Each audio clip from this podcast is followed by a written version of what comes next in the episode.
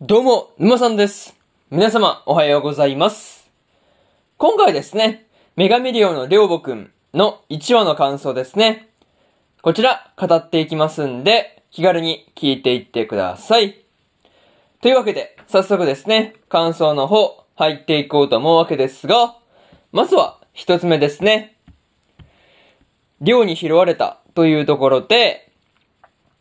講師がですね、えーお腹を空かせて倒れていたっていうところをですね、こう、ミネルに助けられていたわけなんですが、まあね、その背景事情というか、まあ家が燃えた上にですね、まあこう、お父さんがどっか行ってしまったっていう話なんですよね。そう。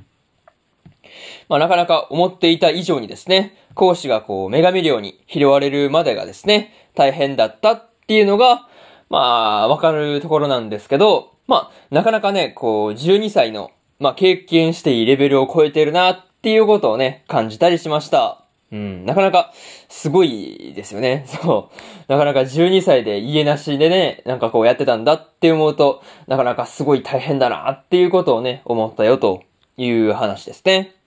まあ、とはいえですね、まあ、ミネルに拾ってもらえたっていうところに関しては、まあ、良かったのかなっていうことを思ったりしました。まあ、ほとんどの人はね、まあ、拾うことなく素通りするっていうところですからね。まあ、それをこう、ちゃんと話しかけてね、拾ってくれたっていうことに関しては良かったのかなと思ったよという話ですね。あとはですね、こう、ミネルに何を食べたのかっていうことを聞かれた、聞かれた時にですね、講師がですね、パンツっていうことをね、まあ、言ってしまったところはですね、まあめちゃめちゃ笑ってしまったっていうところですね。そう。めっちゃ笑ったね、これね。まあでもね、講師はですね、まあ要はあの、ミネルの、まあね、パンツが見えてるよっていうことを、まあ、言いたかっただけなんだけど、なかなかね、まあまあ、聞いた直前の質問がですね、何を食べたのかっていうところだったから、まあ、こう、見事にね、意味がすれ違っているっていうところですよね。なんかそういうところが、見ていてめちゃめちゃ面白かったですという話で、まず一つ目の感想である、寮に拾われたというところ終わっておきます。で、次、二つ目ですね。寮母をするというところで、ミネルからの提案でですね、講師が女神寮の寮母になるということで、まあこう、アテナがですね、出て行ってしまっていたわけなんですが、まあそれをですね、講師が誰かの家を奪ってまでって言って、こう、アテナを追いかけていくっていうところがですね、すごく良かったなーっていうことを個人的には思ったりしました。うん。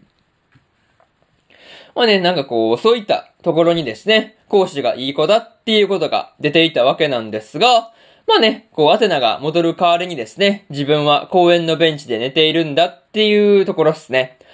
子がですね、いや、本当に優しすぎるなっていうことを感じましたね。うん。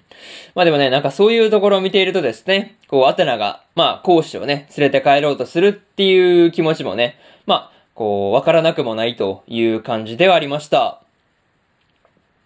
とはいえですね、そんな講師をですね、アテナが背負って帰るところで、まあこう、目を覚ました講師がですね、アテナの胸を揉んでしまったわけなんですが、まあ、アテナがですね、予想通り鼻血を出してしまうっていうところにはですね、笑ってしまったというところですね。そう。いやー、なかなかね、面白かったわけですが、まあ、うーん、なんていうかね、講師がですね、まあ、アテナとのね、出来事があったことで、こう、全力で両母をしようという風なことをですね、決意したっていうところですね。うん、なんか、そういうところがすごくね、いいなって思ったりしました。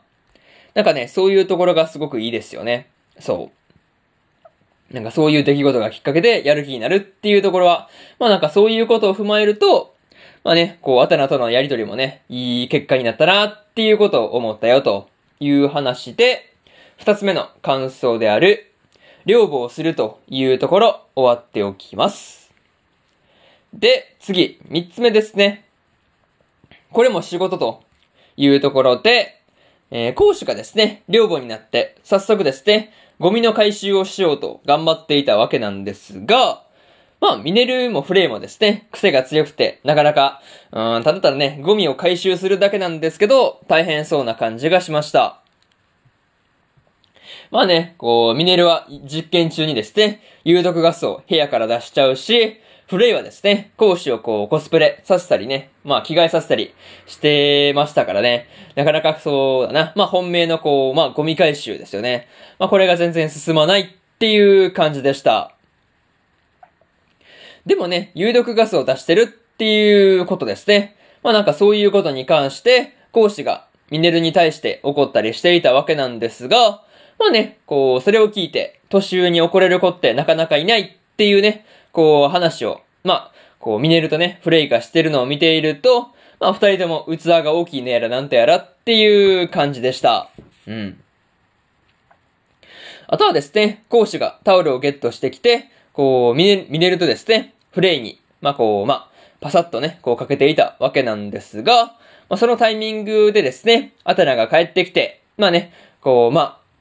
講師のためにもですね、風紀を守ろうという話になるっていうのがですね、まあ見ている側としてなかなか面白かったですという話ですね。そう。なかなか面白いよね、こういうところね。そう、なんかね、そういうところ、だいぶね、アテナもなんか講師を通じてね、だいぶこう、まあ、男への苦手意識がちょっと薄れてきたんじゃないかなっていう気はしました。うん。まあ、あくまで講師限定だとは思いますけどね。うん。まあでもだいぶ進歩したんじゃないかなっていうことは思ったよという話で、三つ目の感想である、これも仕事というところ終わっておきます。で、最後にというパートに入っていくんですが、今回はですね、講師が女神寮の寮母になるという、まあ、話だったわけなんですが、まあね、なかなか住人の癖がね、強いから、まあこう、寮母として苦労しそうな感じがしました。まあね、あとはそうだな、やってきた初日からですね、こう、風呂場で、まあ、キリアやフレイとね、あとはそうだな、セレネに、まあ、可愛いゾウさんね、まあ、見られてしまったりしていたのもですね、なかなか面白かったな、という話ですよね。そう。あとはね、そんな講師とですね、関わっていく中で、アテナの、まあ、そうだな、男性に対しての、まあ、苦手意識ですね。そういうところが薄れていくっていうところですね。まあ、それを楽しみにしていたいというところですね。まあ、とりあえず、こう、次回からの、まあ、女神寮での話がですね、今から楽しみですというところで、今回の女神寮の寮母くんの1話の感想ですね。ここまでに、えー、しておこうと思います。うん。で、えー、そうだな。今日は他にも2本ね、更新しておりまして、乙女ゲームの破滅フラグしかない悪役令状に転生してしまったの2期の3話の感想と、転生したらスライムだった件の2期の14話の感想ですね。この2本更新しておりますんで、よかったらこっちの2本もね、聞いてみてくださいという話と、明日ですね、明日は4本更新するんですが、迷宮ブラックカンパニーの第2話の感想と、魔法科高校の優等生の3話の感想、そしてですね、白い砂のアクアトープの3話の感想と、スカーレットネクサスの4話の感想ですね。この3本、1、2、3、4と更新しますんで、よかったら明日もですね、ラジオの方、聞きに来てもらえると、ものすごく嬉しいですというところで、本日、